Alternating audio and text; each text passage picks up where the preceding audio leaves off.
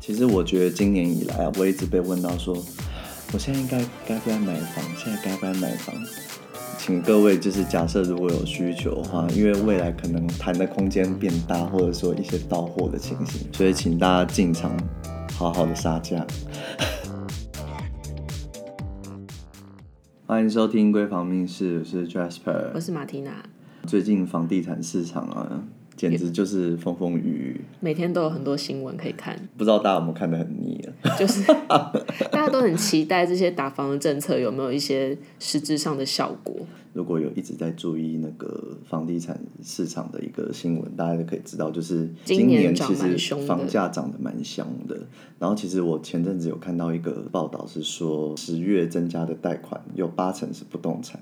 就是大家狂扫房的概念，这是一件非常恐怖的事情，因为不动产贷款这件事的流动性是很差的，所以变成是说你整个政府的新啊，就是新增贷款的资金全部积压在那个不动产上面的话，变成是整个产业的流动性会变得很差。等于是说，如果银行它就是有这么多钱要借给大家，嗯、然后他就花了八成的钱拿去借给不动产，嗯，所以就是对产业来说，他能借到的资金就相对。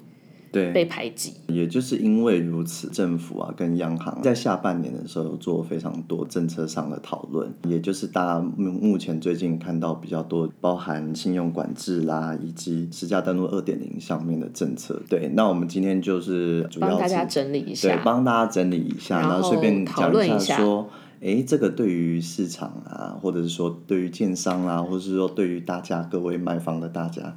会有什么样的？就有没有一些实质上的影响？以打房的政策来看呢、啊，我应该要讲打炒房啦。我也觉得讲打炒房对对对，不是讲打房，比较适当。因为它其实现在这边推出的政策都是让整个市场更健全。我说就，而不是说要抑制这件事情。就如果我是消费者的身份，我会觉得这些政策听起来都挺不赖的。是是挺正向的政策。嗯，以属性上来说，大概可以分三者。一个就是目前央行跟金管会针对于土建融放款以及房贷的放款的一些信用管制的项目。那不管是针对于多户的住宅贷款，或者是说高价的住宅贷款，因为以前只有针对于那个豪宅的部分嘛，自然人买豪宅的部分会有成数上的限制。那现在是公司法人跟自然人。在购买多户贷款的时候，哦，公司法人在第一户就会有成数上的限制。这些都在讲住宅，对不对？对对，都是在讲住宅的部分而已哦。嗯，切记。所以如果是办公室跟工厂。就，就是可能也有可能会继续飙，因为现在办公室也涨很凶。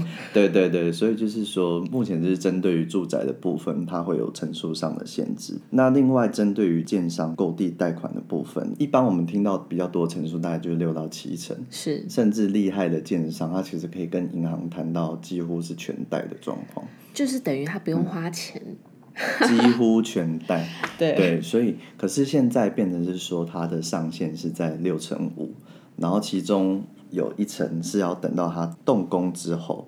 他才会拨付，等于说现在在讲土地嘛，对不对？对对，等于说他变成是他前面要先准备四成五的自备款，就是你从平均你只要准备个两三成到准备四成五，那个影响其实是蛮大的。白话文来讲，就是他们以前可以用很低的资金取得这个土地的素材之后呢，然后继续就是做大家知道的养地的动作。过了好一阵子之后，比如说这里的房价啊，或者是机能都涨起来的时候，他再来做住宅，然后。出售获得大家所谓的暴利。对，一方面建商可以透过这个方式去取得大量的资金啊，那二方面是说建商在盖完是预售屋，就是前面会有销售嘛，但是大多数的建商不会在预售的阶段把所有他可售的户别全部卖完，嗯，那通常可能会有一些余屋的状况。那以往其实建商在余屋的阶段呢，也会把这些余屋拿出来做贷款。嗯、以往就是他就是直接是用呃一般贷款的成数去借。现在信用管制上面来说，它也有对于它成数上的一个限制。这也其实也会蛮有程度的减少他们能得到的资金。其实就整体来说，刚刚讲的这两个，它对建商的影响其实是蛮大的。第一个是它养地的成本变很高。对，所以它养地的几率就相对的比较低一点了。然后第二个是它盖完房子之后的这些预售屋的余屋，嗯、呃，应该说它已经变成成屋了，成屋的余屋。它的贷款又受到限制，所以就我自己是消费者啦，我可能就是预期说，在一个很大量，比如说我这个社区它是一个很很大量的户数的情况之下，嗯，它为了要比较快速的去化掉它的余屋，有没有可能它就有降价的可能性？可是我跟你讲，就是我觉得这个政策推出之后啊，前阵子商总的理事长是不是，嗯，有出来讲说对建商市场打了原子弹之类，就是其实他讲这句话不无道理，因为其实站在建商的角度上来说，他当然只是卖越快，他赶快钱赶快收回来，这是上上之策嘛。可是其实啊，房子对于建商来说，它也算是一个产品。所以它还是会有个预期利润在降价这方面，对他来说已经会减少一点点利润了嘛？对。那再加上，特别是近一两年，营造的建筑工人的费用越来越高，涨了非常多。对，包含人工啊，包含材料的费用都涨了非常多。然后今年又因为疫情的关系，缺工的状况蛮明显的，所以变成是说它的营建费用，有听到说业者有反映说，其实跟往年。就是、等于是他盖房子的成本变得很高了，然后钢材那些的的成本其实也一直提升。对，所以如果以一个预售屋的状况，就变成是说，他在前面卖的时候，他已经面临到降价、利润减少的情形，然后他也要面临到一个未来三年新建成本一直垫高之后，他有可能就是这个案子可能就是变成赚的很少，嗯、或者是甚至赔钱的情形。其实我懂了，这样讲一讲。搞半天就是，如果只要财力雄厚的建商，嗯嗯、应该受影响的程度不会这么重。他只要慢慢熬，他还是会期待他那个利润。我觉得应该说，大建商会伤，但是中小建商会伤到可能会退场。对，对，就变成是你要说他是建群也好，可是就另外一方面角度上来说，就是有点算是。嗯，有点打击到这个中小型电商的这个产业了，对对对，有点打击到这件事情。那只是说，就就会更明显的，呃，有可能会大折很大。对，我觉得有可能长长期来看，有可能会有这样的情况。对，就是会有一些整病潮这样子。所以老实说，我觉得未来两三年还蛮精彩的。对啊，其实大家可以关注一下那个。嗯预售屋的部分啦，因为预售屋应该会是在这一波来说，应该会蛮受影响的。嗯嗯，对，所以简单来说，信用管制上，其实对于建商的影响非常大。然后说，对于某些投资人，他是利用公司法人去买卖不动产这件事，也会影响很大。以外，其实对于一般的消费者来说，影响一点都不大，因为能买到第三间以上的房子的人。老说真的不多哎。哦，对，这要说明一下，刚刚、嗯、我们好像忘记说明，他对那个、嗯、呃信用管制的这个部分是自然人的话，嗯、就是像我们用一般我们用自己的名字去买房子的，是买到第三户以上的时候，你的贷款会受到限制。上的限制。对对对，就是你的贷款最多只有六成。嗯、六成。然后你也没有宽限期，可是要第三户以上。嗯。嗯，所以刚刚 Jasper 才会说，对于。嗯，我们一般自然人来说，你如果会适用到的话，你应该是已经算是一个蛮有钱的人了。对对对，对对对。但是它会打击到投资客。对，嗯、那我刚刚提到的是说，打击建商的之余，对公司法人买房的影响也会非常大的。原因是在于是一六年房地合一上路之后啊，因为房地合一就是主要是在针对于短期买卖进出，提高它所得税率嘛，是来抑制于短期间的操作。可是其实，在公司法人的买卖上来说啊，它其实在什么时间点买卖，它都是二十趴。哎、欸，其实这件事我一直、啊、一直觉得很、嗯、很纳闷，因为那是因为这个房地合一税刚刚讲的这个部分是，如果你是自然人在做所得税的申报的时候，会因为你持有的年期越长，然后你可以用的税率就相对低一点。对。可是如果是对于公司法人来说，他就是不管怎样，你短还是长都是二十趴。对啊，所以就变成是说，就超爽的，就变得对啊，所以就是变成是说，其实你只要在十年内卖。你的税率就是一定会比自然人买卖低很多，要不然就是一样。对啊，对啊，所以所以那对于投资客来说，他当然就是用，用对，就是用公司的方式去做买卖，不然就是说现在还有另外一种方式是说，他就是成立了一家公司，然后去 own 这个不动产。对，那将来去做买卖的时候，他就是买卖股权，对他就是用借由买卖公司的方式。然后实则是移转不动产。嗯，那其实因为过去啊，个人去买卖那个未上市贵股票啊，其实那个交易所得，就是股票的交易所得是不会计入到所得总额里面去做计算。那变成是说它的规避性，你看它房地合一的继承了房地合一税，然后它如果透过股权移转的方式，它又不用交所得税，然后再来还有一个好处就是，它如果是移转公司的话，它就不用交土增税。因为它可以寄存，是不是？对，它可以寄存，因为它好处多多啊，所以变成是说很多投资客他是用一个公司名义去做买卖，其实政府也有开始看到啦，也有 他其实看到很久了，只是就是说他终于下手，对，终于下手，所以。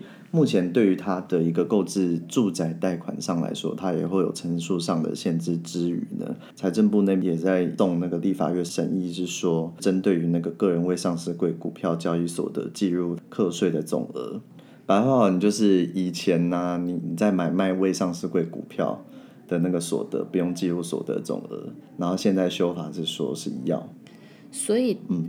简单来说，如果是对不动产的影响，嗯、就是、嗯嗯、呃，可能公司法人在做这个住宅的买卖的时候，嗯、他要面临的资金压力就是比较大了，而且他之前过过去可以省的税都不太能省的税都不太能省了。嗯，对。所以对我们消费者的影响是什么？就没有影响啊，没有啊。其实应该是说，没有，应该是说，因为这些，因为这些，嗯、因为刚前面讲的是打炒房这件事情。嗯，那打炒房这件事情的政策，就是针对于炒房的各个手段去做一些管制。其实，假设你是一般的消费者来说，你就是一般进出市场的，我知道了啦，所以就是不会有影响啊。你要说完全不会有影响，这好像也不对，应该是说。嗯因为打了炒房，嗯，所以炒房的几率相对比较低，之后这个房价大幅上涨的机会就相对低了。嗯，那对消费者来说，这是好事啊，对啊，就是房价它就会变得相对温和一点。就是消对于消费者来说，那个管制内容对你来说一点影响都没有，可而且甚至是好事。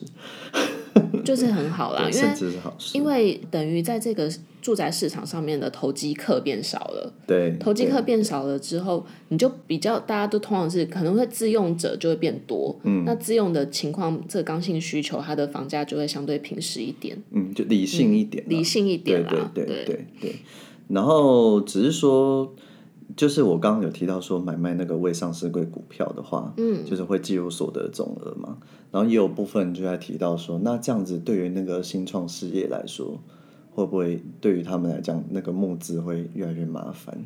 哦，对啊，所以因为新创本来就比较没什么钱，这样。对对对，所以说他们在修法的方向上，他们有排除设立未满五年的高风险新创事业。不过我对于这部分我，我我蛮有疑问的啦，就是变成是说。它是只要是未满五年都适用吗？就是要怎么去认定这个？对对对，我觉得这部分可能也会是一个小后门。嗯嗯，对，我觉得会是个小后门。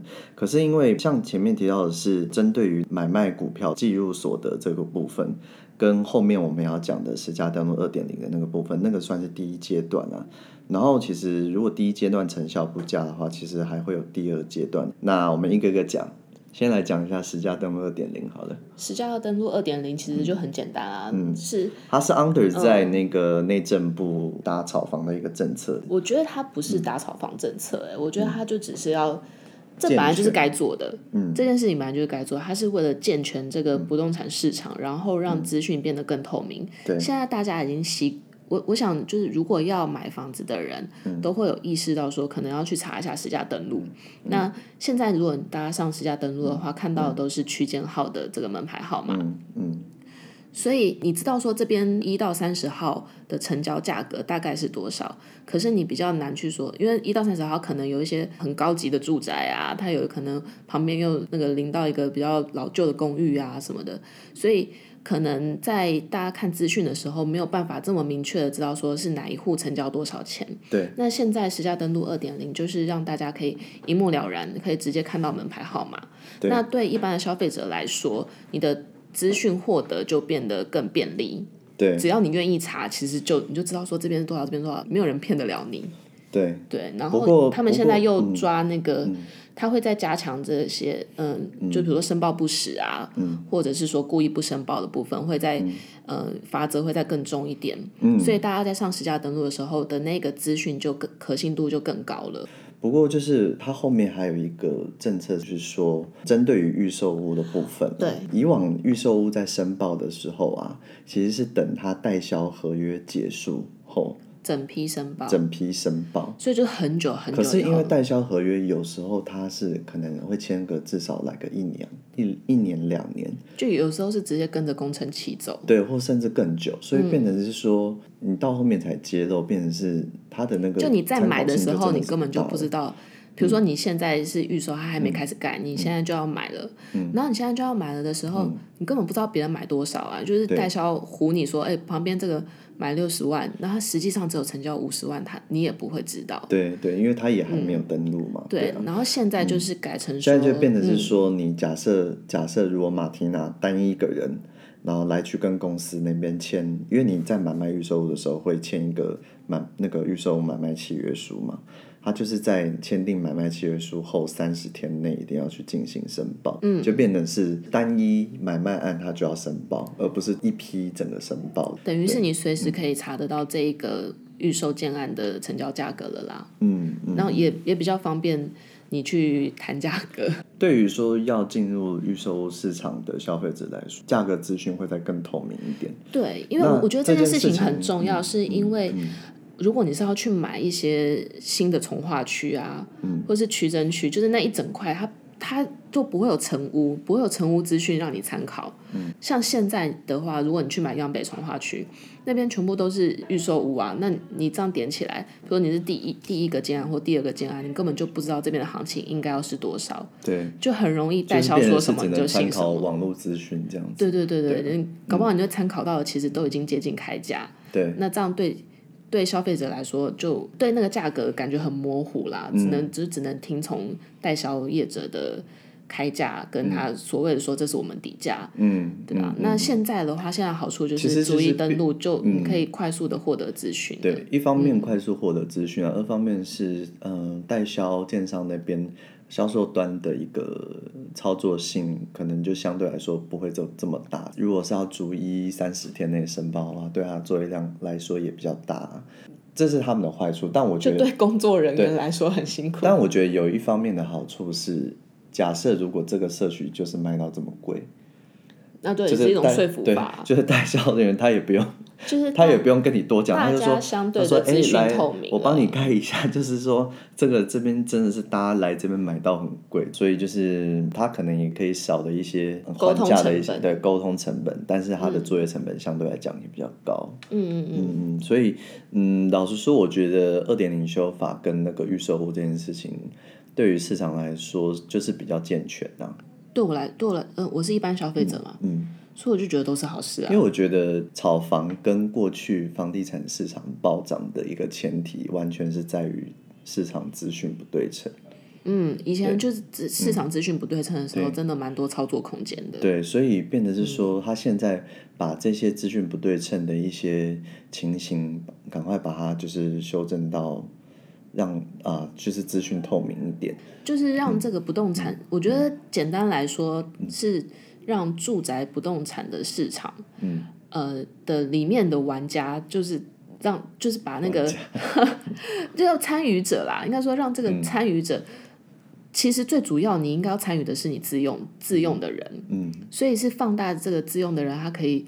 在这里面生存下来的空间，对对对对，我觉得这都是好事。对啊，这完全是好事。那我刚前面有提到，行政院有推实价登录二点零跟所得税相关的一些修法，这个是算是第一阶段的部分了。那目前已经送到了立法院审议，对，还要还要审议三读才会通过，才会执行哦。对，可是假设如果行政院觉得说这件事情的成效不彰的话，他们可能会采取第二波的措施。刚提到是说，投资人很喜欢用公司法人的名义去。去卖嘛？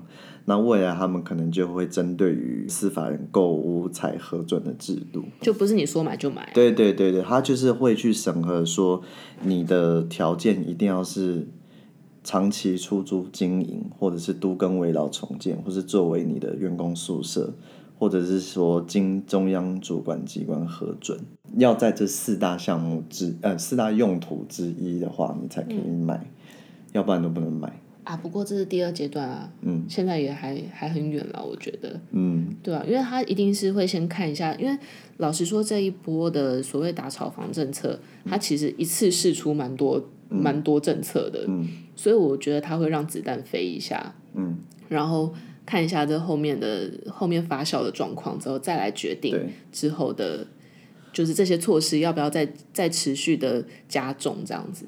老实说，我觉得第一阶段已经蛮伤了。可是，就是对于公司法的那个那件事情，已经有点伤。